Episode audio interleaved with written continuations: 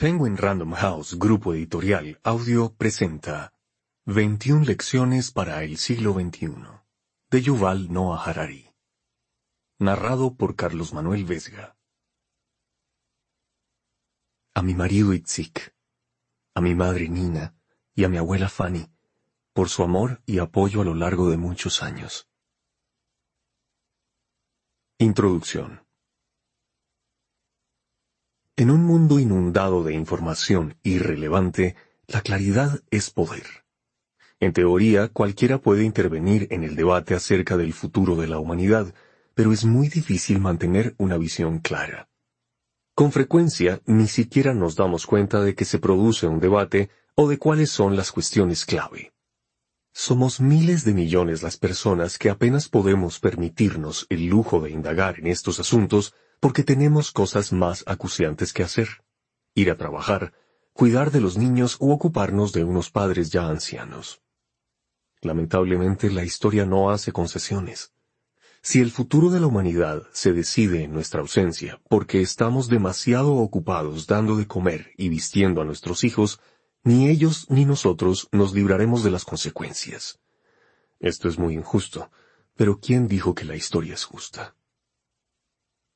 Como historiador no puedo proporcionar a la gente comida ni ropa, pero sí intentar ofrecer cierta claridad y de este modo contribuir a nivelar el terreno de juego global. Si esto empodera, aunque solo sea a un puñado de personas para que se incorporen al debate sobre el futuro de nuestra especie, habré hecho mi trabajo.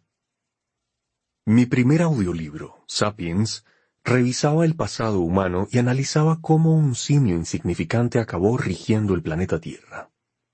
Homo Deus, mi segundo audiolibro, exploraba el futuro de la vida a largo plazo, contemplaba cómo los humanos podrían terminar convirtiéndose en dioses y cuál podría ser el destino último de la inteligencia y la conciencia.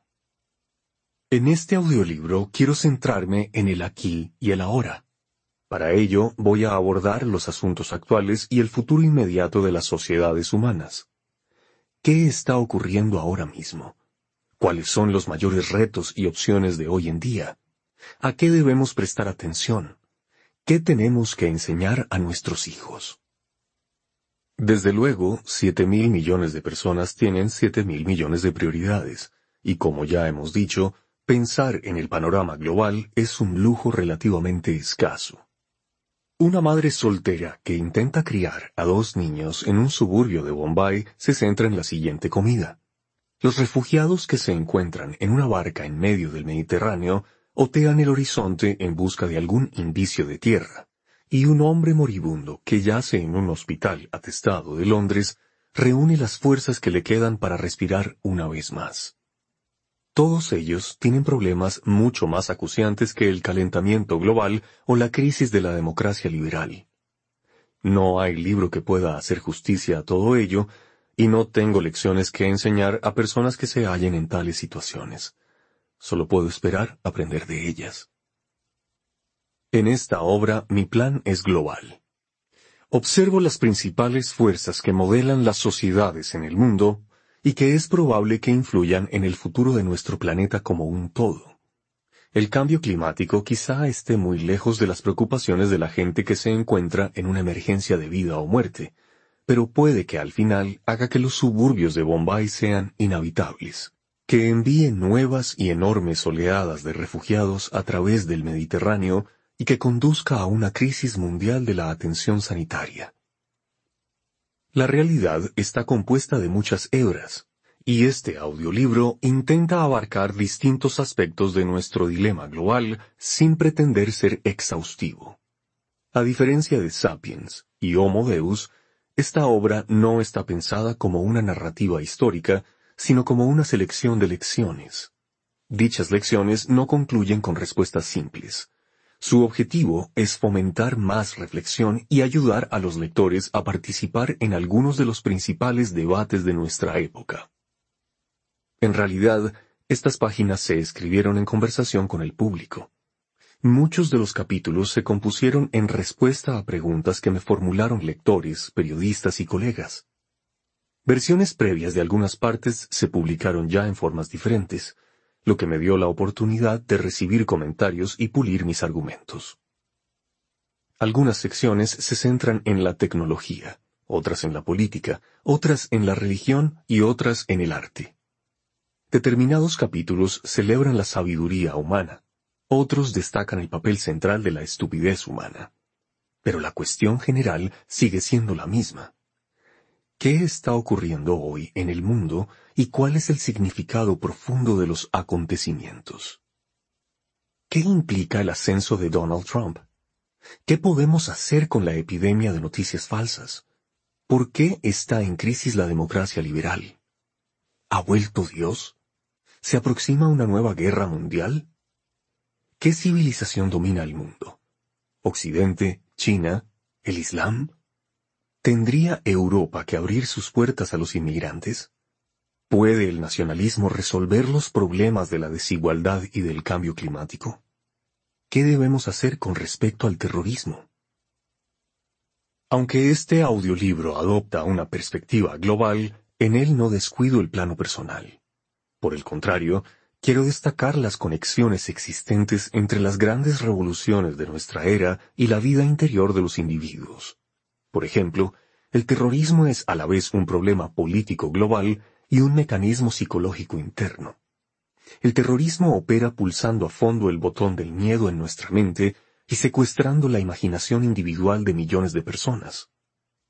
De forma similar, la crisis de la democracia liberal se desarrolla no solo en los parlamentos y los colegios electorales, sino también en las neuronas y las sinapsis. Es un tópico señalar que lo personal es lo político. Pero en una era en la que científicos, compañías y gobiernos aprenden a acceder ilegalmente al cerebro humano, este estereotipo resulta más siniestro que nunca. En consecuencia, el audiolibro ofrece observaciones acerca de la conducta de los individuos, así como de las sociedades enteras. Un mundo global ejerce una presión sin precedentes sobre nuestra conducta personal y nuestros valores. Cada uno de nosotros está atrapado por numerosas telarañas que lo abarcan todo, que por un lado restringen nuestros movimientos, pero que al mismo tiempo transmiten nuestras más minúsculas sacudidas a destinos muy alejados.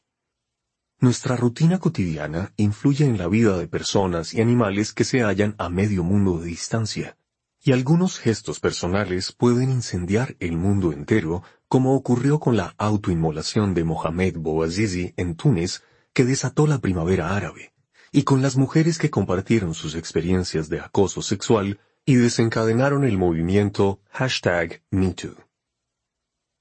Esta dimensión global de nuestra vida personal significa que es más importante que nunca poner al descubierto nuestros prejuicios religiosos y políticos, nuestros privilegios raciales y de género, y nuestra complicidad involuntaria con la opresión institucional. Pero, ¿Es esta una empresa realista? ¿Cómo puedo encontrar un terreno ético firme en un mundo que se extiende mucho más allá de mis horizontes, que gira completamente fuera del control humano y que considera sospechosos a todos los dioses y todas las ideologías? El audiolibro empieza con la revisión de la problemática política y tecnológica actual. Al finalizar el siglo XX, parecía que las grandes batallas ideológicas entre el fascismo, el comunismo y el liberalismo daban como resultado la victoria abrumadora del liberalismo. La política democrática, los derechos humanos y el capitalismo de libre mercado parecían destinados a conquistar el mundo. Pero, como es habitual, la historia dio un giro inesperado, y ahora, tras el hundimiento del fascismo y el comunismo, el liberalismo se halla en apuros. Así pues, ¿hacia dónde nos dirigimos? Esta pregunta resulta particularmente turbadora, porque el liberalismo está perdiendo credibilidad justo cuando las revoluciones paralelas en la tecnología de la información y en la biotecnología nos enfrentan a los mayores retos que nuestra especie ha encontrado nunca. La fusión de la infotecnología y la biotecnología puede hacer que muy pronto miles de millones de humanos queden fuera del mercado de trabajo y socavar tanto la libertad como la igualdad. Los algoritmos de macrodatos pueden crear dictaduras digitales en las que todo el poder esté concentrado en las manos de una élite minúscula, al tiempo que la mayor parte de la gente padezca no ya explotación, sino algo muchísimo peor. Irrelevancia. Comenté extensamente la fusión de la infotecnología y la biotecnología en mi audiolibro anterior, Homo Deus. Pero mientras que aquel audiolibro se centraba en las expectativas a largo plazo y adoptaba la perspectiva de siglos e incluso de milenios, este se concentra en las crisis social, económica y política más inmediatas. Aquí mi interés no estriba tanto en la creación eventual de vida inorgánica como en la amenaza al estado del bienestar y a instituciones concretas como la Unión Europea. El audiolibro no pretende abarcar todos los impactos de las nuevas tecnologías. En particular, aunque la tecnología encierra muchas promesas maravillosas, aquí mi intención es destacar principalmente las amenazas y los peligros. Puesto que las empresas y los emprendedores que encabezan la revolución tecnológica tienden naturalmente a cantar las alabanzas de sus creaciones, les toca a sociólogos, filósofos e historiadores como yo hacer saltar la alarma y explicar todas las maneras en que las cosas pueden ir terriblemente mal. Después de esbozar los retos a los que nos enfrentamos, en la segunda parte del audiolibro analizamos una amplia gama de respuestas potenciales. ¿Pueden los ingenieros de Facebook utilizar la inteligencia artificial, IA, para crear una comunidad global que salvaguarde la libertad y la igualdad humanas? Quizá la respuesta sea invertir el proceso de globalización y volver a empoderar el Estado-nación. Quizá tengamos que retroceder todavía más en el tiempo y extraer esperanza y sabiduría de los manantiales de las antiguas tradiciones religiosas. En la tercera parte del audiolibro vemos que, aunque los retos tecnológicos no tienen precedentes y los desacuerdos políticos son grandes, la humanidad puede aprovechar la ocasión si controlamos nuestros temores y somos un poco más humildes respecto a nuestras ideas. En esta parte se investiga lo que puede hacerse ante la amenaza del terrorismo, ante el peligro de la guerra global y ante los prejuicios y los odios que desencadenan dichos conflictos. La cuarta parte está dedicada a la noción de la posverdad y pregunta hasta qué punto podemos comprender los acontecimientos globales y distinguir entre las fechorías y la justicia. ¿Es capaz Homo sapiens de dar sentido al mundo que ha creado? ¿Existe todavía una frontera clara que separe la realidad de la ficción? En la quinta y última parte, reúno las diferentes hebras y adopto una mirada más general sobre la vida en una época de desconcierto, cuando los relatos antiguos se han desplomado y de momento no ha surgido uno nuevo para sustituirlos. ¿Quiénes somos? ¿Qué debemos hacer en la vida? ¿Qué tipo de talentos necesitamos? Dado todo lo que sabemos y no sabemos acerca de la ciencia, acerca de Dios, acerca de la política y la religión, ¿qué podemos decir acerca del significado de la vida en la actualidad? Esto puede parecer sumamente ambicioso, pero Homo sapiens no puede esperar. A la filosofía, a la religión y a la ciencia se les está acabando el tiempo.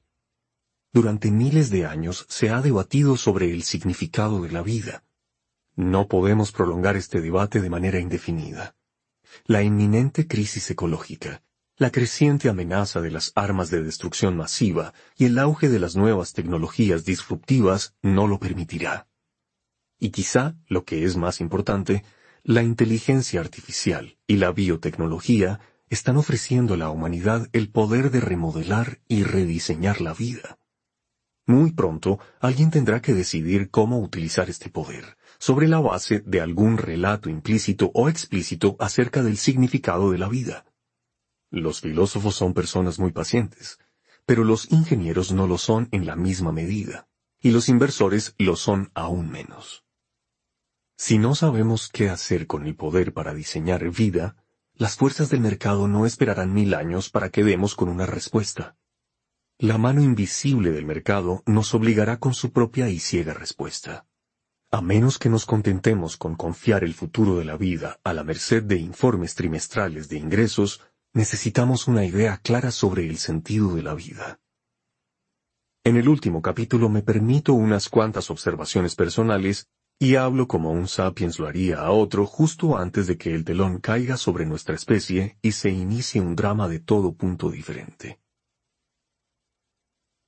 Antes de embarcarme en este viaje intelectual, me gustaría destacar un aspecto crucial. Buena parte del audiolibro cuestiona los defectos de la visión liberal del mundo y del sistema democrático. Lo hago no porque crea que la democracia liberal es singularmente problemática, sino más bien porque pienso que es el modelo político más versátil y de mayor éxito que los humanos han desarrollado hasta ahora para afrontar los retos del mundo moderno. Aunque quizá no sea apropiado para todas las sociedades en todas las fases del desarrollo, ha demostrado su valor en más sociedades y en más situaciones que ninguna de sus alternativas. Por tanto, cuando examinemos los nuevos retos que se nos presenten, será necesario comprender las limitaciones de la democracia liberal y pensar cómo podemos adaptar y mejorar sus instituciones actuales. Por desgracia, en el clima político actual, cualquier pensamiento crítico sobre el liberalismo y la democracia podría acabar secuestrado por autócratas y diversos movimientos iliberales cuyo único interés es desacreditar la democracia liberal en lugar de dedicarse a un debate abierto acerca del futuro de la humanidad. Si bien están más dispuestos a debatir los problemas de la democracia liberal, casi no tienen tolerancia frente a cualquier crítica que se les dirija. Como autor, por consiguiente, se me exigía que hiciera una elección difícil. Tenía que hablar con franqueza, arriesgándome a que mis palabras se interpretaran fuera de contexto y se usaran para justificar autocracias en expansión, o bien debía autocensurarme. Una característica de los regímenes iliberales es que dificultan más la libertad de expresión incluso fuera de sus fronteras. Debido a la expansión de tales regímenes, está resultando cada vez más peligroso pensar con actitud crítica en el futuro de nuestra especie. Después de cierta introspección, elegí la discusión libre frente a la autocensura. Sin criticar el modelo liberal, no podemos reparar sus faltas ni ir más allá de él. Pero advierta por favor el oyente que este audiolibro solo podía escribirse si la gente era todavía relativamente libre de pensar lo que quiere y de expresarse como quiere. Si el oyente valora este audiolibro, debería valorar también la libertad de expresión. Parte 1. El desafío tecnológico. La humanidad está perdiendo la fe en el relato liberal que ha dominado la política global en las últimas décadas exactamente cuando la fusión de biotecnología e infotecnología nos enfrenta a los mayores desafíos que la humanidad ha conocido. 1. Decepción. El final de la historia se ha pospuesto. Los humanos pensamos más en relatos que en hechos, números o ecuaciones, y cuanto más sencillo es el relato, mejor. Cada persona, grupo y nación tiene sus propias fábulas y mitos. Pero durante el siglo XX, las élites globales en Nueva York, Londres, Berlín y Moscú formularon tres grandes relatos que pretendían explicar todo el pasado y predecir el futuro del mundo. El relato fascista, el relato comunista y el relato liberal. La Segunda Guerra Mundial dejó fuera de combate el relato fascista y desde finales de la década de 1940 hasta finales de la de 1980, el mundo se convirtió en un campo de batalla entre solo dos relatos, el comunista y el liberal.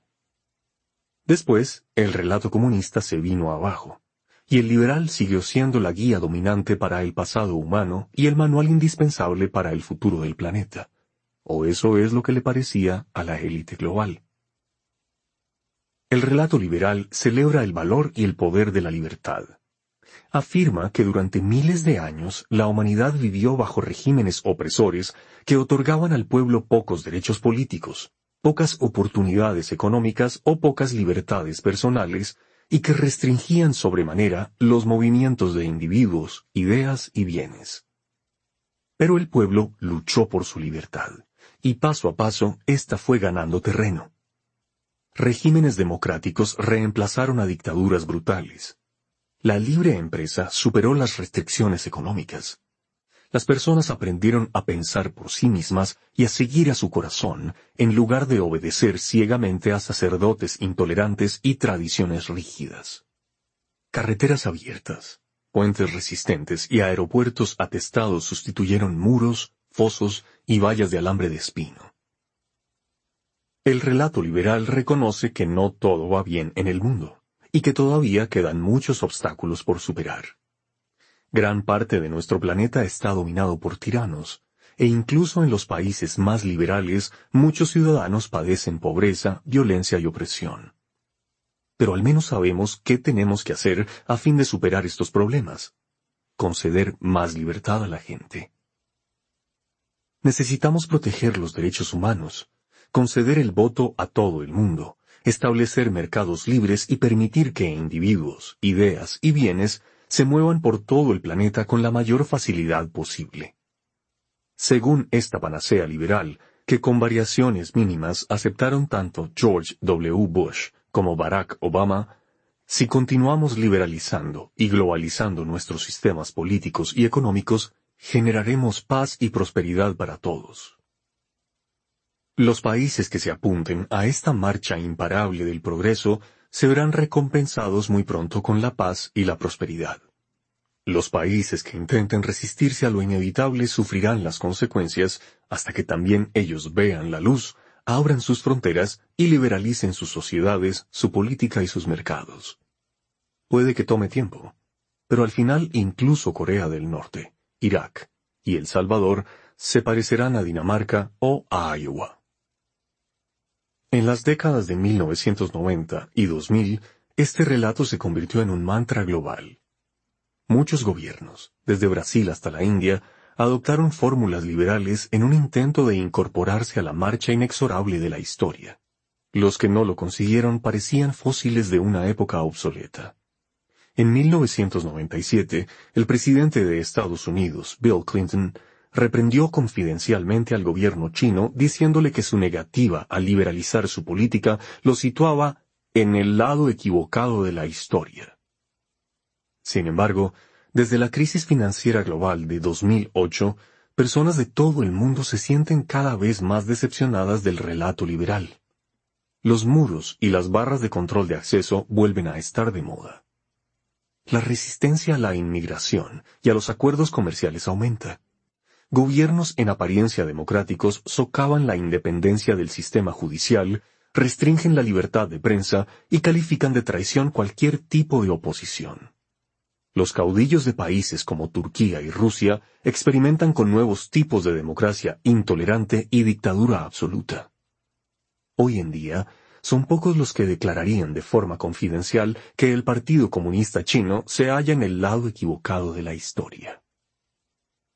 El año 2016, marcado sin duda por la votación sobre el Brexit en Gran Bretaña y el acceso de Donald Trump a la presidencia de Estados Unidos, fue el momento en que esta marea de desencanto alcanzó los estados liberales básicos de Europa Occidental y de Norteamérica.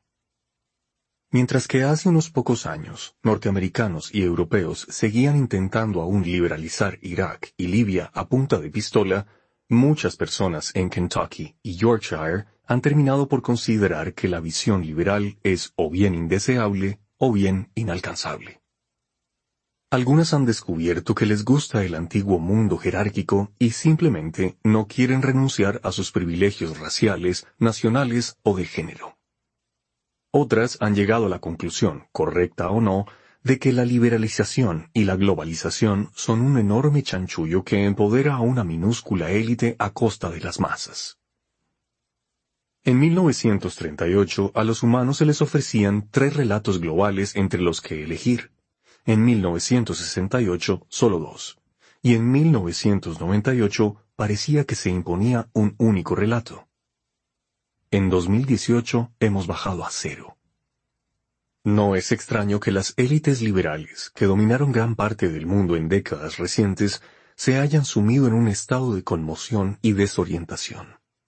tener un relato es la situación más tranquilizadora. Todo está perfectamente claro. Que de repente nos quedemos sin ninguno resulta terrorífico. Nada tiene sentido. Un poco a la manera de la élite soviética en la década de 1980, los liberales no comprenden cómo la historia se desvió de su ruta predestinada y carecen de un prisma alternativo para interpretar la realidad. La desorientación los lleva a pensar en términos apocalípticos, como si el fracaso de la historia para llegar a su previsto final feliz solo pudiera significar que se precipita hacia el Armagedón. Incapaz de realizar una verificación de la realidad, la mente se aferra a situaciones hipotéticas catastróficas. Al igual que una persona que imagine que un fuerte dolor de cabeza implica un tumor cerebral terminal, muchos liberales temen que el Brexit y el ascenso de Donald Trump presagien el fin de la civilización humana. De matar mosquitos a matar pensamientos. La sensación de desorientación y de fatalidad inminente se agrava por el ritmo acelerado de la disrupción tecnológica. Durante la era industrial, el sistema político liberal se moldeó para gestionar un mundo de motores de vapor, refinerías de petróleo y televisores. Le cuesta tratar con las revoluciones en curso en la tecnología de la información y la biotecnología.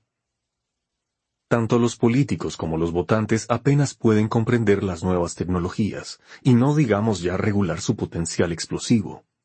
Desde la década de 1990, Internet ha cambiado el mundo probablemente más que ningún otro factor, pero la revolución internautica la han dirigido ingenieros más que partidos políticos. ¿Acaso el oyente votó sobre Internet? El sistema democrático todavía está esforzándose para comprender qué le ha golpeado y apenas está capacitado para habérselas con los trastornos que se avecinan, como el auge de la IA y la revolución de la cadena de bloques. Ya en la actualidad, los ordenadores han hecho que el sistema financiero sea tan complicado que pocos humanos pueden entenderlo. A medida que la IA mejore, puede que pronto alcancemos un punto en el que ningún humano logre comprender ya las finanzas. ¿Qué consecuencias tendrá para el proceso político? ¿Puede el oyente imaginar un gobierno que espere sumiso a que un algoritmo apruebe sus presupuestos o su nueva reforma tributaria? Mientras tanto, redes de cadenas de bloques entre iguales y criptomonedas como el Bitcoin pueden renovar por completo el sistema monetario, de modo que las reformas tributarias radicales sean inevitables.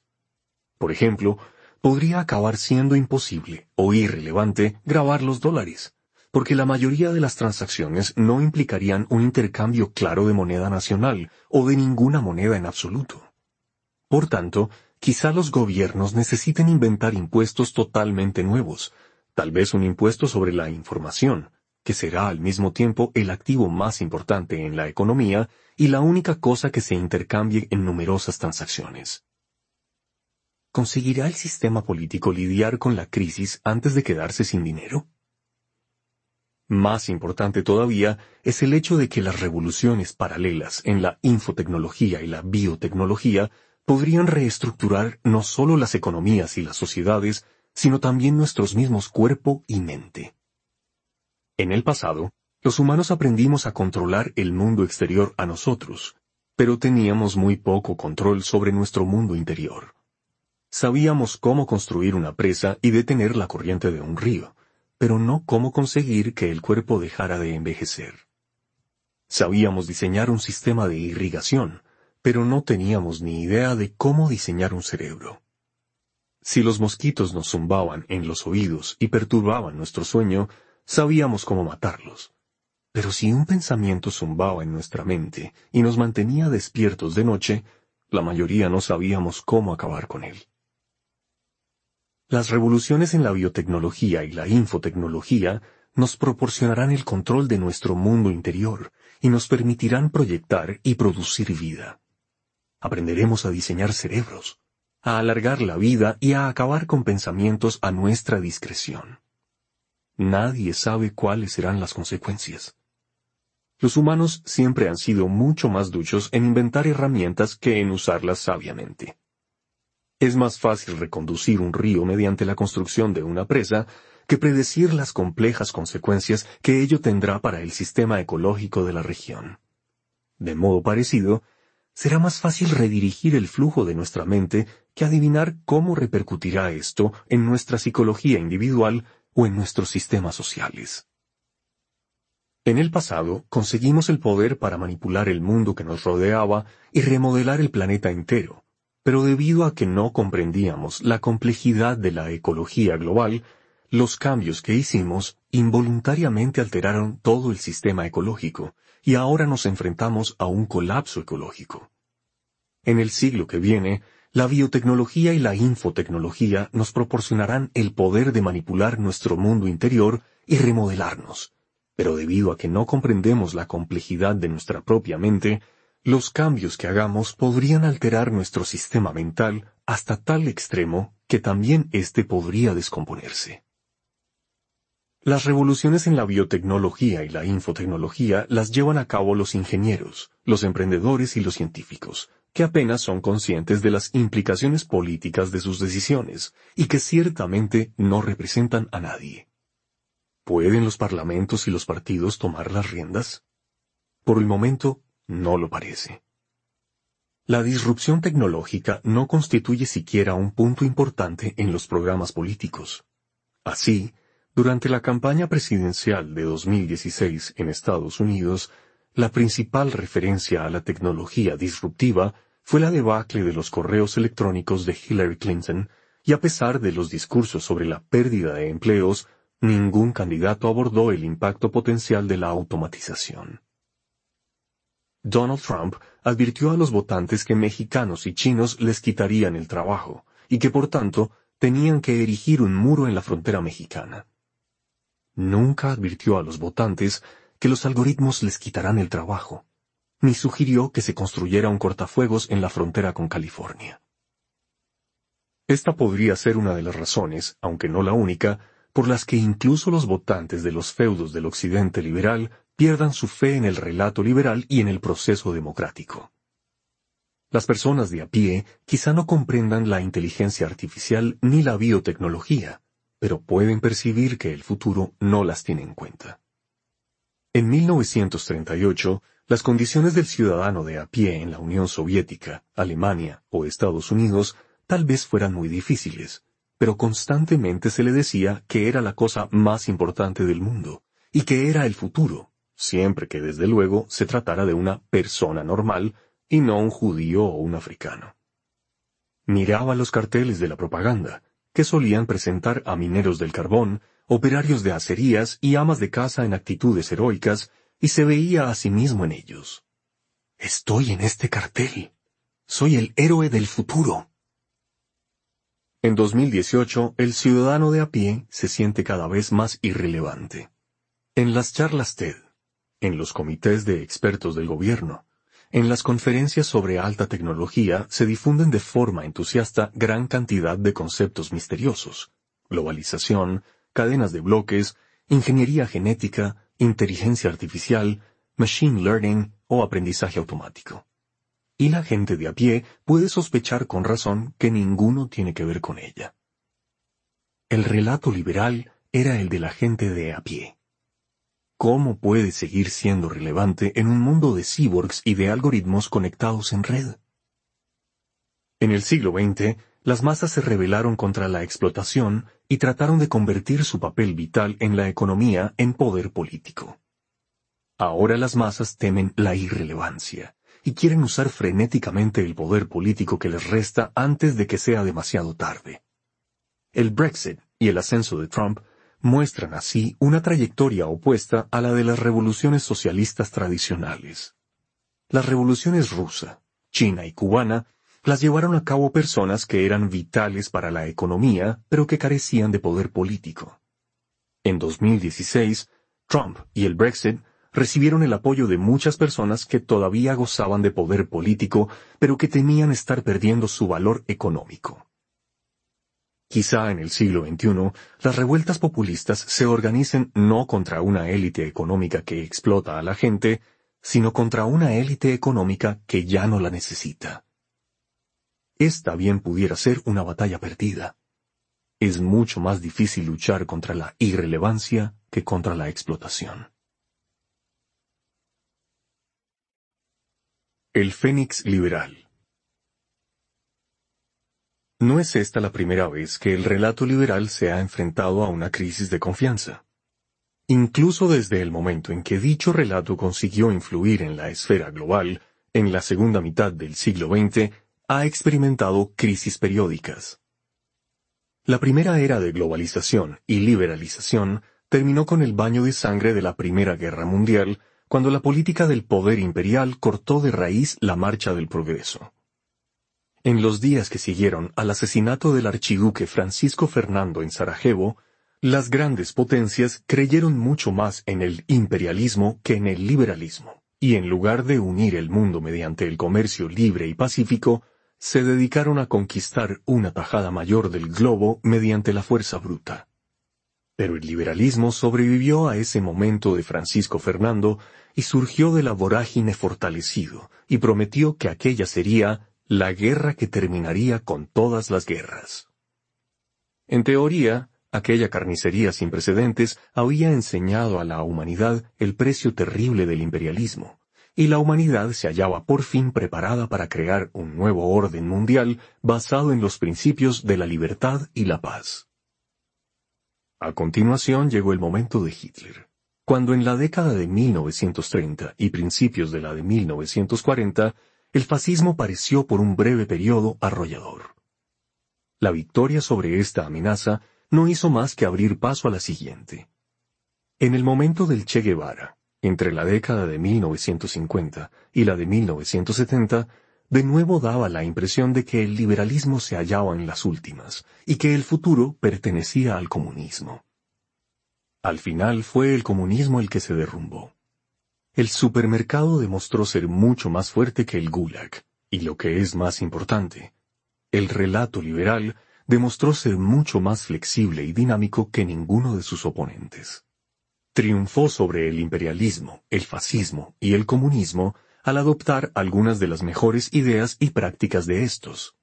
En particular, el relato liberal aprendió del comunismo a ampliar el círculo de la empatía y a valorar la igualdad junto con la libertad. Al principio, el relato liberal se centró sobre todo en las libertades y los privilegios de los hombres europeos de clase media, y parecía ciego a los apuros de la clase trabajadora, las mujeres, las minorías y los no occidentales. Cuando en 1918 la Gran Bretaña y la Francia victoriosas hablaban con entusiasmo de libertad, no pensaban en los súbditos de sus imperios mundiales. Por ejemplo, ante las demandas indias de autodeterminación, se respondió con la masacre de Amritsar de 1919, en la que el ejército británico acabó con cientos de manifestantes desarmados. Incluso después de la Segunda Guerra Mundial, a los liberales occidentales aún les costó mucho aplicar sus valores en teoría universales a personas no occidentales. Así, cuando en 1945 los holandeses se liberaron de cinco años de brutal ocupación nazi, casi lo primero que hicieron fue organizar un ejército y mandarlo a medio mundo de distancia para que volviera a ocupar su antigua colonia de Indonesia.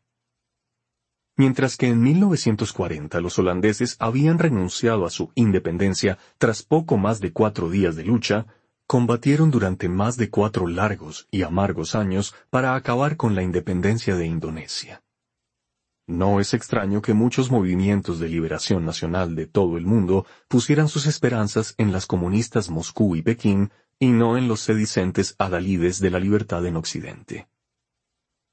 Sin embargo, el relato liberal amplió poco a poco sus horizontes y, al menos en teoría, acabó valorando las libertades y los derechos de todos los seres humanos sin excepción.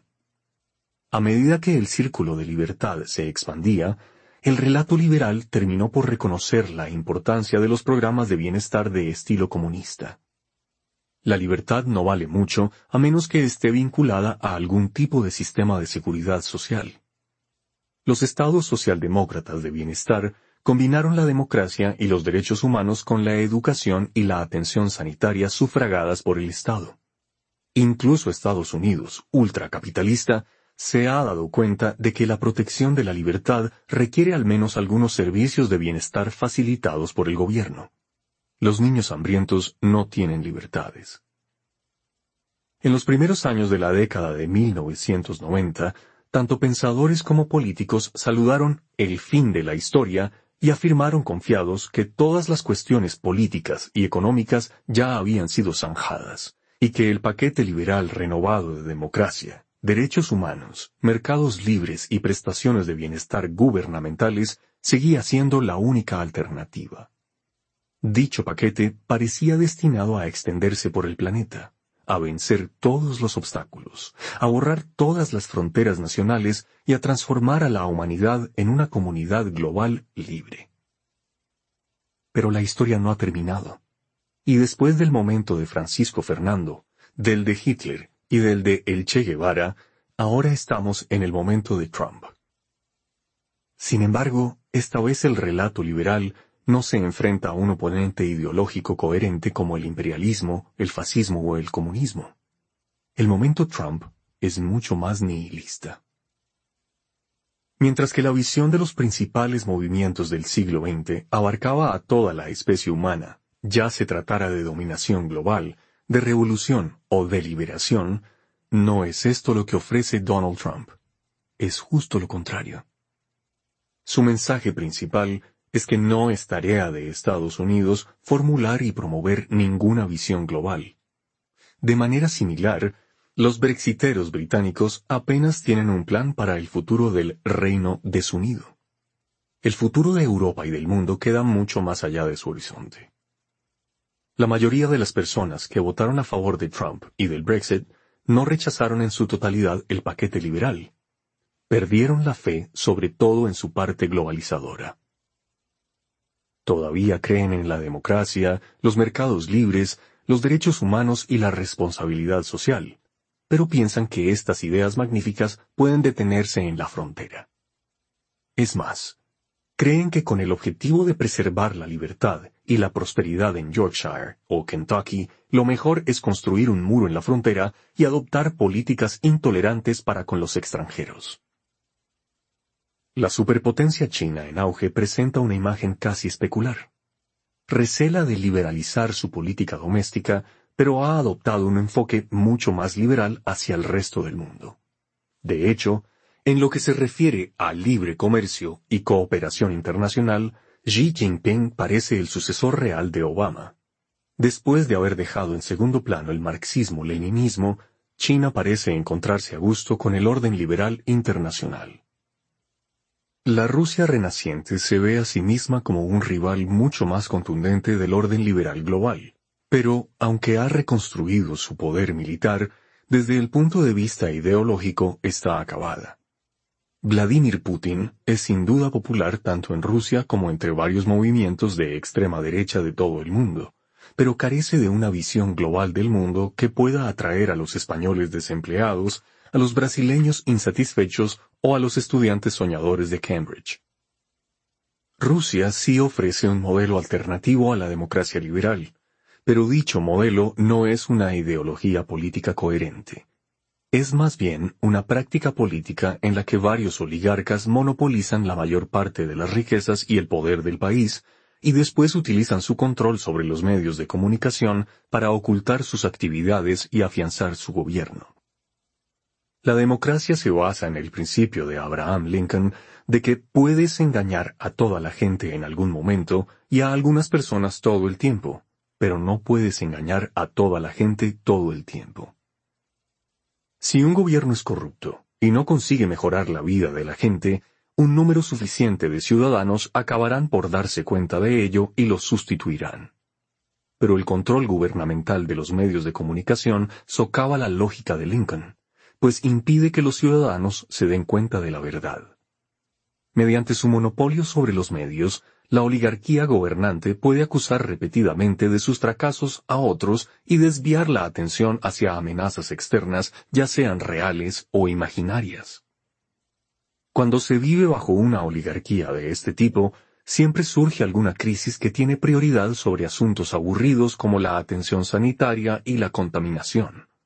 Si la nación se enfrenta a una invasión externa o a una subversión diabólica, ¿quién tiene tiempo de preocuparse por los hospitales abarrotados o los ríos contaminados? Creando un torrente interminable de crisis, una oligarquía corrupta puede prolongar su poder indefinidamente. Pero aunque resiste en la práctica, este modelo oligárquico no atrae a nadie. A diferencia de otras ideologías que exponen con orgullo su visión, las oligarquías dominantes no están orgullosas de sus prácticas y tienden a usar otras ideologías como cortina de humo. Así, Rusia pretende ser una democracia, y su liderazgo proclama lealtad a los valores del nacionalismo ruso y del cristianismo ortodoxo y no a la oligarquía. Los extremistas de derechas en Francia y Gran Bretaña pueden basarse en la ayuda rusa y expresar admiración por Putin, pero ni siquiera a sus votantes les gustaría vivir en un país que copiara de verdad el modelo ruso. Un país con corrupción endémica, servicios que no funcionan, sin imperio de la ley y una desigualdad abrumadora. Según determinados parámetros, Rusia es uno de los países con mayor desigualdad del mundo, donde el 87% de la riqueza se halla en manos del 10% de los más ricos. ¿Cuántos votantes de clase trabajadora del Frente Nacional quieren copiar en Francia esta pauta de distribución de la riqueza? Los humanos votan con los pies. En mis viajes por el mundo he encontrado a numerosas personas en muchos países que quieren emigrar a Estados Unidos, a Alemania, a Canadá o a Australia. He conocido a algunas que desean desplazarse a China o a Japón pero todavía no he encontrado a una sola que sueñe con emigrar a Rusia. En cuanto al islamismo global, atrae sobre todo a quienes nacieron en su seno. Aunque puede resultar atractivo para algunas personas en Siria e Irak, e incluso para jóvenes musulmanes alienados en Alemania y Gran Bretaña, cuesta pensar que Grecia o Sudáfrica, por no mencionar Canadá o Corea del Sur, se unan a un califato global como remedio para sus problemas. También en este caso, la gente vota con los pies. Por cada joven musulmán de Alemania que viajó a Oriente Próximo para vivir bajo una teocracia musulmana, probablemente a cien jóvenes de Oriente Próximo les hubiera gustado hacer el viaje opuesto y empezar una nueva vida en la liberal Alemania. Esto podría implicar que la crisis de fe actual sea menos grave que sus predecesoras. Cualquier liberal que se vea abocado a la desesperanza por los acontecimientos de los últimos años no tiene más que recordar que en 1918, 1938 o 1968 las cosas se veían mucho peor. Al final del día, la humanidad no abandonará el relato liberal, porque no tiene ninguna alternativa. La gente puede asestar al sistema un rabioso puñetazo en el estómago, pero al no tener ningún otro lugar al que ir, acabará por volver a él. Alternativamente, la gente puede decidir renunciar por completo a un relato global de cualquier tipo y en cambio refugiarse en los relatos nacionalistas y religiosos locales. En el siglo XX, los movimientos nacionalistas fueron una pieza clave política, pero carecían de una visión coherente para el futuro del mundo como no fuera apoyar la división del planeta en estados-nación independientes. Así, los nacionalistas indonesios lucharon contra la dominación holandesa, y los nacionalistas vietnamitas querían un Vietnam libre, pero no había un relato indonesio ni vietnamita pensado y válido para la humanidad como un todo. Cuando llegó el momento de explicar de qué manera Indonesia, Vietnam y las demás naciones libres debían relacionarse entre sí y cómo debían enfrentarse los humanos a problemas globales tales como la amenaza de la guerra nuclear, los nacionalistas recurrieron invariablemente a las ideas liberales o comunistas. Pero si tanto el liberalismo como el comunismo están ahora desacreditados, quizá los humanos deban renunciar a la idea misma de un único relato global. Después de todo, ¿no fueron todos estos relatos globales, incluso el comunismo, producto del imperialismo occidental? ¿Por qué habrían de depositar su fe los campesinos vietnamitas en la ocurrencia de un alemán de Trier y de un industrial de Manchester? Quizá cada país debería adoptar una senda idiosincrásica diferente, definida por sus propias y antiguas tradiciones. tal vez incluso los occidentales deberían tomarse un descanso en su intento de gobernar el mundo y centrarse en sus propios asuntos para variar. Puede decirse que esto es lo que ocurre en todo el planeta, cuando el vacío creado por la descomposición del liberalismo está llenándose provisionalmente de fantasías nostálgicas acerca de algún pasado glorioso local. Donald Trump unió sus llamadas al aislacionismo estadounidense a la promesa de hacer que América sea grande de nuevo. Como si los Estados Unidos de las décadas de 1980 o 1950 fueran una sociedad perfecta que los estadounidenses tuvieran que recrear de alguna manera en el siglo XXI. Los brexiteros sueñan con convertir Gran Bretaña en una potencia independiente, como si aún vivieran en los tiempos de la reina Victoria, y como si el aislamiento glorioso fuera una política viable en la era de Internet y del calentamiento global. Las élites chinas han redescubierto sus herencias imperiales y confucianas nativas, como suplemento o incluso sustituto de la dudosa ideología marxista que importaron de Occidente. En Rusia, la visión oficial de Putin no es crear una oligarquía corrupta, sino resucitar el antiguo imperio zarista. Un siglo después de la revolución bolchevique, promete un retorno a las antiguas glorias zaristas con un gobierno autocrático mantenido a flote por el nacionalismo ruso y la piedad ortodoxa que extienda su poderío desde el Báltico al Cáucaso. Sueños nostálgicos parecidos que mezclan vínculos nacionalistas con tradiciones religiosas apuntalan los regímenes en la India, Polonia, Turquía y numerosos países más. En ningún lugar son estas fantasías más extremas que en Oriente Próximo, donde los islamistas quieren copiar el sistema establecido por el profeta Mahoma en la ciudad de Medina hace 1400 años, mientras que los judíos fundamentalistas en Israel superan incluso a los islamistas y sueñan con retroceder 2500 años a los tiempos bíblicos. Los miembros de la coalición de gobierno que gobierna en Israel hablan sin tapujos de su esperanza de expandir las fronteras del Israel moderno hasta que coincidan a la perfección con las del Israel bíblico de reinstaurar la ley bíblica e incluso de reconstruir el antiguo templo de Yahvé en Jerusalén en lugar de la mezquita de Al-Aqsa. Las élites liberales contemplan horrorizadas estas situaciones y esperan que la humanidad retorne a la senda liberal a tiempo de evitar el desastre. En su discurso de despedida ante las Naciones Unidas en septiembre de 2016, el presidente Obama desaconsejó a la audiencia que se volviera a un mundo fuertemente dividido, y en último término en conflicto, a lo largo de antiguas líneas de nación y tribu, de raza y religión.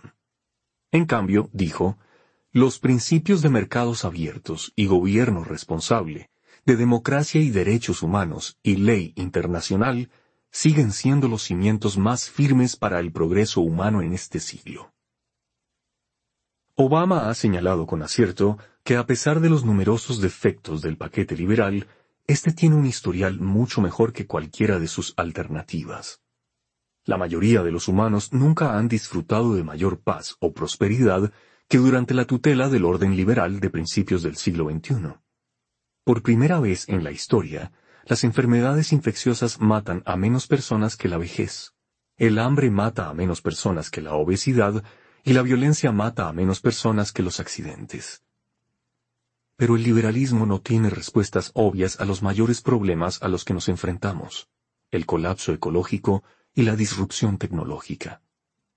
Tradicionalmente, el liberalismo se basa en el crecimiento económico para resolver como por arte de magia los conflictos sociales y políticos difíciles. El liberalismo reconciliaba al proletariado con la burguesía, a los fieles con los ateos, a los nativos con los inmigrantes y a los europeos con los asiáticos, al prometer a todos una porción mayor del pastel. Con un pastel que crecía sin parar, esto era posible. Sin embargo, el crecimiento económico no salvará al ecosistema global. Justo lo contrario, porque es la causa de la crisis ecológica. Y el crecimiento económico no resolverá la disrupción tecnológica. Esta se afirma en la invención de tecnologías cada vez más disruptivas. El relato liberal y la lógica del capitalismo de mercado libre estimulan a la gente para que albergue grandes expectativas. Durante las últimas décadas del siglo XX, cada generación, ya fuera en Houston, Shanghái, Estambul o Sao Paulo, disfrutó de una educación mejor, una atención sanitaria superior y unos ingresos más cuantiosos que la que la precedió. Sin embargo, en las décadas que vienen, debido a una combinación de disrupción tecnológica y colapso ecológico, la generación más joven podrá sentirse afortunada si al menos consigue subsistir. En consecuencia, nos queda la tarea de crear un relato actualizado para el mundo. De la misma manera que los grandes cambios generados por la revolución industrial dieron origen a las nuevas ideologías del siglo XX, es probable que las revoluciones venideras en biotecnología y tecnología de la información requieran perspectivas nuevas. Por tanto, las próximas décadas podrían estar caracterizadas por grandes búsquedas espirituales y por la formulación de nuevos modelos sociales y políticos. ¿Podría reinventarse de nuevo el liberalismo como hizo a raíz de las crisis de las décadas de 1930 y 1960 y renacer más atractivo que antes? ¿Podrían la religión y el nacionalismo tradicionales proporcionar las respuestas que se les escapan a los liberales y usar la sabiduría antigua para crear una visión del mundo actualizada? O quizá haya llegado el momento de cortar para siempre con el pasado y elaborar un relato completamente nuevo que vaya más allá no sólo de los antiguos dioses y las antiguas naciones, sino incluso de la esencia de los valores modernos de la libertad y la igualdad? En la actualidad, la humanidad está lejos de alcanzar un consenso sobre estas cuestiones. Nos hallamos todavía en el momento nihilista de la desilusión y la indignación, después de que la gente haya perdido la fe en los relatos antiguos, pero antes de que haya adoptado uno nuevo. Y entonces, ¿qué hay que hacer? El primer paso es bajar el tono de las profecías del desastre, y pasar del modo de pánico al de perplejidad. El pánico es una forma de arrogancia.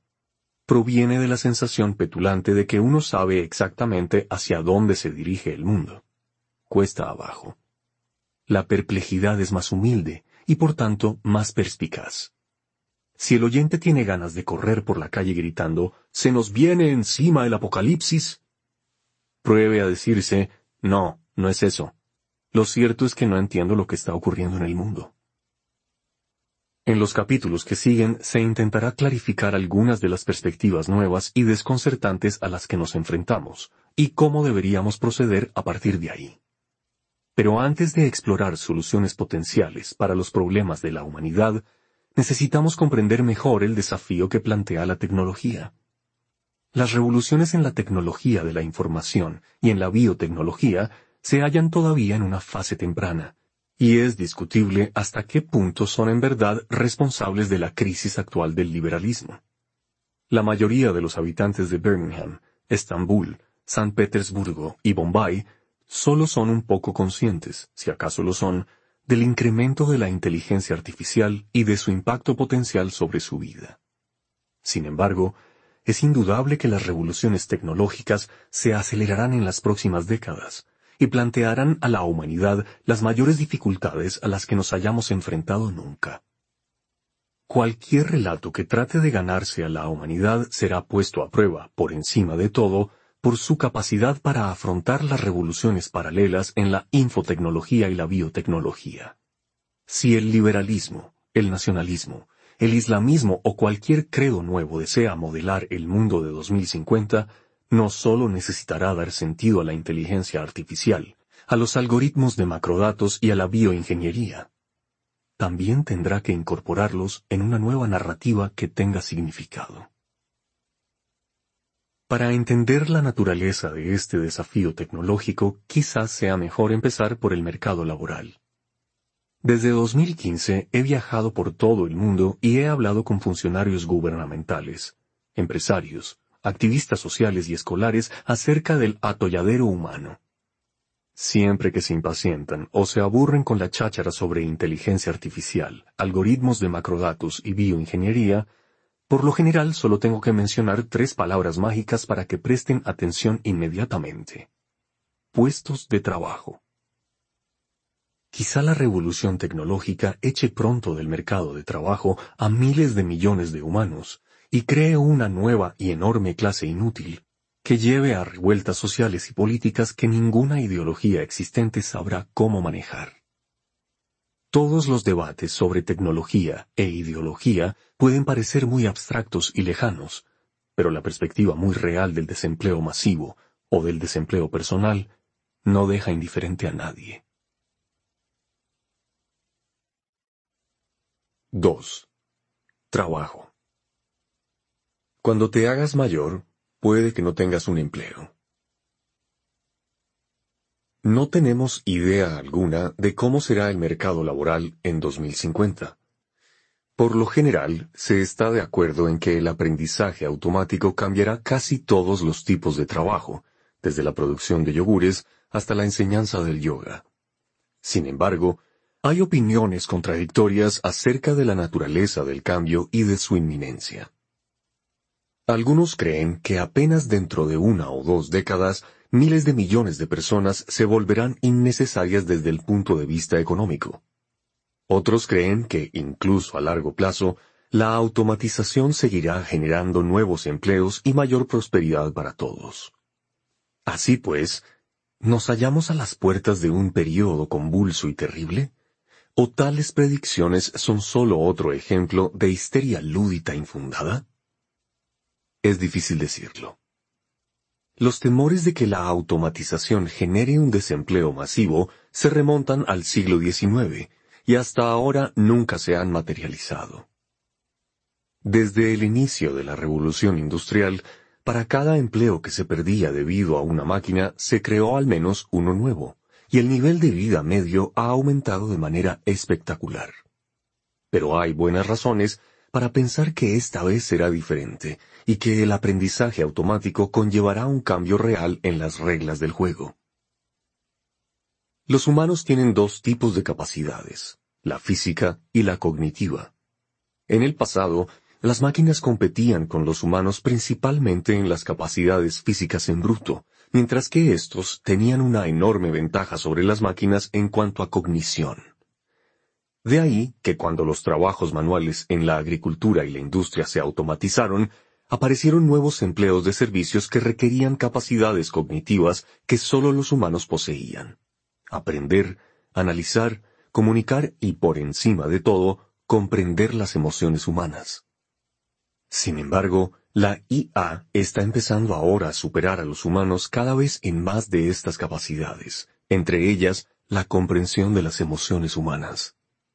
No conocemos un tercer campo de actividad, más allá del físico y el cognitivo, en el que los humanos se hallen siempre en situación de ventaja. Es fundamental darse cuenta de que la revolución de la IA no tiene que ver solo con que los ordenadores sean cada vez más rápidos y listos.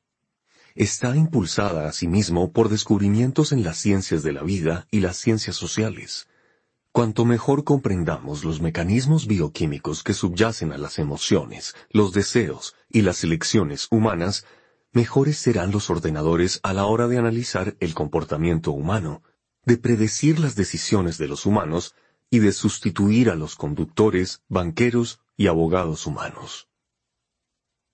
En las últimas décadas, la investigación en áreas tales como la neurociencia y la economía conductual ha permitido a los científicos acceder a los humanos y en particular comprender mucho mejor cómo toman las decisiones. Se ha descubierto que todas las elecciones que hacemos, escoger desde la comida hasta la pareja, son resultado no de algún misterioso libre albedrío, sino del trabajo de miles de millones de neuronas que calculan probabilidades en una fracción de segundo. La tan cacareada intuición humana es en realidad reconocimiento de patrones. Los buenos conductores, banqueros y abogados no tienen intuiciones mágicas acerca del tráfico, la inversión o la negociación. Lo que ocurre es que al reconocer patrones recurrentes, divisan e intentan evitar a peatones despistados, a prestatarios ineptos y a delincuentes deshonestos. También se ha visto que los algoritmos bioquímicos del cerebro humano están lejos de ser perfectos se basan en el ensayo y el error, atajos y circuitos anticuados adaptados a la sabana africana y no a la jungla urbana. No es extraño que incluso los buenos conductores, banqueros y abogados cometan a veces errores tontos. Esto significa que la IA puede superar a los humanos incluso en tareas que en teoría exigen intuición. Si el oyente cree que la IA debe competir con el alma humana en términos de corazonadas místicas, eso parece imposible. Pero si la IA debe competir con redes neurales en el cálculo de probabilidades y el reconocimiento de patrones, eso parece mucho menos abrumador. En particular, la IA puede ser mejor en tareas que requieren intuiciones acerca de otras personas. Muchos tipos de trabajo, como conducir un vehículo en una calle atestada de peatones, prestar dinero a desconocidos o negociar un acuerdo comercial, exigen la capacidad de evaluar correctamente las emociones y los deseos de otras personas. ¿Está ese chico a punto de saltar a la carretera? ¿Acaso ese hombre del traje intenta quitarme el dinero y desaparecer? ¿Actuará ese abogado según las amenazas que profiere o solo va de farol? Cuando se creía que tales emociones y deseos los generaba un espíritu inmaterial, parecía evidente que los ordenadores nunca serían capaces de sustituir a los conductores, banqueros y abogados humanos. Porque, ¿cómo va a ser capaz un ordenador de comprender el espíritu humano creado divinamente? Pero si tales emociones y deseos son en realidad poca cosa más que algoritmos bioquímicos, no hay razón alguna por la que los ordenadores no puedan descifrar dichos algoritmos y hacerlo mucho mejor que cualquier Homo sapiens. Un conductor que predice las intenciones de un peatón, un banquero que evalúa la credibilidad de un prestatario potencial y un abogado que calibra el estado de ánimo en la mesa de negociación no hacen uso de la brujería. Por el contrario, y aunque no lo sepan, el cerebro de cada uno de ellos reconoce patrones bioquímicos al analizar expresiones faciales, tonos de voz, gestos de las manos e incluso olores corporales. Una IA equipada con los sensores adecuados podría hacer todo eso de manera mucho más precisa y fiable que un humano. De ahí que la amenaza de pérdida de puestos de trabajo no sea simplemente el resultado del auge de la infotecnología. Es el resultado de la confluencia de la infotecnología con la biotecnología. El camino que va de la imagen por resonancia magnética funcional al mercado laboral es largo y tortuoso, pero todavía puede recorrerse en cuestión de pocas décadas. Lo que los científicos están descubriendo en la actualidad acerca de la amígdala y el cerebelo podría llevar a que los ordenadores superaran a los psiquiatras y guardaespaldas en 2050. La IA no solo está a punto de suplantar a los humanos y de superarlos en lo que hasta ahora eran habilidades únicamente humanas. También posee capacidades exclusivamente no humanas, lo que hace que la diferencia entre una IA y un trabajador humano sea también de tipo, no simplemente de grado. Dos capacidades humanas importantes de la IA son la conectividad y la capacidad de actualización. Puesto que los humanos somos individuos, es difícil conectarnos entre nosotros para garantizar que todos nos mantengamos actualizados. En cambio, los ordenadores no son individuos, y resulta fácil integrarlos a una única red flexible. De ahí que a lo que nos enfrentamos no sea a la sustitución de millones de trabajadores humanos individuales por millones de robots y ordenadores individuales. Más bien, es probable que los individuos humanos seamos sustituidos por una red integrada. Por tanto, cuando se piensa en la automatización, es erróneo comparar las capacidades de un único conductor humano con las de un único coche autónomo sin conductor, o las de un único médico humano con las de una única IA médica. Deberíamos comparar las capacidades de un conjunto de individuos humanos con las capacidades de una red integrada. Por ejemplo, muchos conductores no están familiarizados con todas las normas de tráfico cambiantes y a menudo las incumplen. Además, dado que cada vehículo es una entidad autónoma, cuando dos vehículos se acercan al mismo cruce al mismo tiempo, los conductores podrían comunicar erróneamente sus intenciones y chocar. En cambio, todos los coches sin conductor pueden estar conectados entre sí. Cuando dos de esos vehículos se acercan al mismo cruce, no son en realidad dos entidades separadas, forman parte de un único algoritmo. Por ello, las probabilidades de que se comuniquen mal y colisionen son mucho menores. Y si el Ministerio de Transporte decide modificar alguna norma de tráfico, todos los vehículos sin conductor podrán ponerse fácilmente al día justo en el mismo instante, y, a menos que el programa esté afectado por algún virus, todos cumplirán la misma norma al pie de la letra.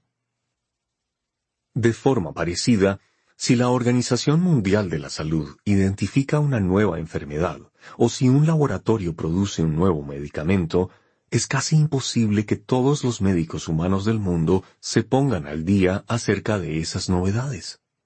En cambio, aunque tengamos diez mil millones de IA médicas en el mundo y cada una de ellas supervise la salud de un único humano, aún es posible actualizarlas todas en una fracción de segundo, y todas pueden comunicarse entre sí sus impresiones acerca de la nueva enfermedad o el nuevo medicamento. Estas ventajas potenciales de la conectividad y de la capacidad de actualización son tan enormes que al menos en algunas profesiones podría tener sentido sustituir a todos los humanos por ordenadores, aunque de forma individual algunos humanos todavía hagan una tarea mejor que las máquinas.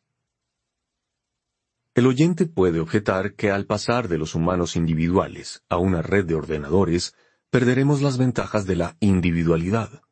Por ejemplo, si un médico humano comete un error en su diagnóstico, no mata a todos los pacientes del mundo, ni bloquea en su totalidad el desarrollo de todos los nuevos medicamentos. En cambio, si todos los médicos son realmente un único sistema y dicho sistema comete un error, los resultados podrían ser catastróficos. Sin embargo, lo cierto es que un sistema de ordenadores integrado es capaz de maximizar las ventajas de la conectividad sin perder los beneficios de la individualidad. Es posible ejecutar muchos algoritmos alternativos en la misma red, de modo que una paciente en una remota aldea de la jungla pueda acceder a través de su teléfono inteligente no solo a un único médico acreditado, sino en realidad a 100 IA médicas diferentes, cuyo desempeño relativo se está comparando constantemente. ¿No le gusta lo que el médico de IBM le dijo? No pasa nada. Aunque se encuentre usted inmovilizado en algún lugar de las laderas del Kilimanjaro, podrá contactar fácilmente con el médico de Baidu, el motor de búsqueda chino, para tener una segunda opinión. Es probable que los beneficios para la sociedad humana sean inmensos las IA médicas podrían proporcionar una atención sanitaria mucho mejor y más barata a miles de millones de personas, en particular a las que normalmente no reciben ningún tipo de atención sanitaria. Gracias a algoritmos de aprendizaje y a sensores biométricos, un campesino pobre de un país subdesarrollado podría llegar a gozar de una atención sanitaria mucho mejor mediante su teléfono inteligente que la que la persona más rica del mundo obtiene en la actualidad del hospital urbano más avanzado. De forma similar, los coches autónomos pueden proporcionar a las personas unos servicios de transporte mucho mejores, y en concreto reducir la mortalidad causada por accidentes de automóvil. Hoy en día, cerca de 1,25 millones de personas mueren al año en accidentes de tráfico el doble de las que mueren por guerras, crímenes y terrorismo sumados. Más del 90% de estos accidentes se deben a errores muy humanos. Alguien que bebe alcohol y conduce. Alguien que escribe un mensaje mientras conduce. Alguien que se queda dormido al volante. Alguien que sueña despierto en lugar de estar atento a la carretera. En 2012, la Administración Nacional de Seguridad del Tráfico en las Carreteras de Estados Unidos estimó que el 31% de los choques fatales en el país estaba relacionado con el abuso de alcohol, el 30% con la velocidad excesiva y el 21% con la distracción de los conductores. Los vehículos autónomos nunca harán ninguna de estas cosas. aunque tienen sus propios problemas y limitaciones, y aunque algunos accidentes son inevitables, se espera que sustituir a todos los conductores humanos por ordenadores reduzca las muertes y las lesiones en carretera en aproximadamente un 90%. En otras palabras, es probable que pasar a los vehículos autónomos salve la vida de un millón de personas al año. De ahí que sea una locura la idea de bloquear la automatización en campos tales como el transporte y la atención sanitaria con el único fin de salvaguardar los empleos humanos. Después de todo, lo que deberíamos proteger en último término es a los humanos, no los puestos de trabajo. Los conductores y médicos que sean innecesarios tendrán que encontrar otra cosa que hacer. Mozart en la máquina. Al menos a corto plazo, es improbable que la IA y la robótica acaben con industrias enteras. Los empleos que requieran especialización en una estrecha gama de actividades rutinizadas se automatizarán, pero será mucho más difícil sustituir a los humanos por máquinas en tareas menos rutinarias que exijan el uso simultáneo de un amplio espectro de habilidades y que impliquen tener que afrontar situaciones imprevistas. Pensemos en la atención sanitaria, por ejemplo. Muchos médicos se ocupan de manera casi exclusiva a procesar información. Recaban datos médicos, los analizan y emiten un diagnóstico. Las enfermeras, en cambio, necesitan también buenas habilidades motrices y emocionales a fin de administrar una inyección dolorosa, cambiar un vendaje o contener a un paciente agresivo. De ahí que quizá tengamos una IA médico de cabecera en nuestro teléfono inteligente décadas antes de que tengamos un robot enfermera fiable. Es probable que la industria de los cuidados a personas, que se ocupa de los enfermos, los niños y los ancianos, siga siendo un bastión humano durante mucho tiempo. De hecho, dado que las personas viven más y tienen menos hijos, el cuidado de los ancianos será probablemente uno de los sectores del mercado de trabajo humano que más deprisa crezcan. Junto con el cuidado a las personas, la creatividad plantea también obstáculos particularmente difíciles para la automatización. Ya no necesitamos a humanos que nos vendan música. Podemos bajarla directamente del almacén de iTunes. Pero los compositores, músicos, cantantes y DJ son todavía de carne y hueso. Recurrimos a su creatividad no solo para crear música completamente nueva, sino también para elegir entre una gama alucinante de posibilidades a nuestra disposición. No obstante, a la larga ningún puesto de trabajo se librará por completo de la automatización. Incluso los artistas deben estar prevenidos. En el mundo moderno, el arte suele asociarse a las emociones humanas. Tendemos a pensar que los artistas canalizan fuerzas psicológicas internas y que el objetivo general del arte es conectarnos con nuestras emociones o inspirar en nosotros algún sentimiento nuevo. En consecuencia, cuando nos decidimos a evaluar el arte, tendemos a juzgarlo por el impacto emocional que genera en la audiencia. Pero si el arte se define por las emociones humanas, ¿Qué podría ocurrir una vez que algoritmos externos sean capaces de comprender y manipular las emociones humanas mejor que Shakespeare, Frida Kahlo o Beyoncé? Al fin y al cabo,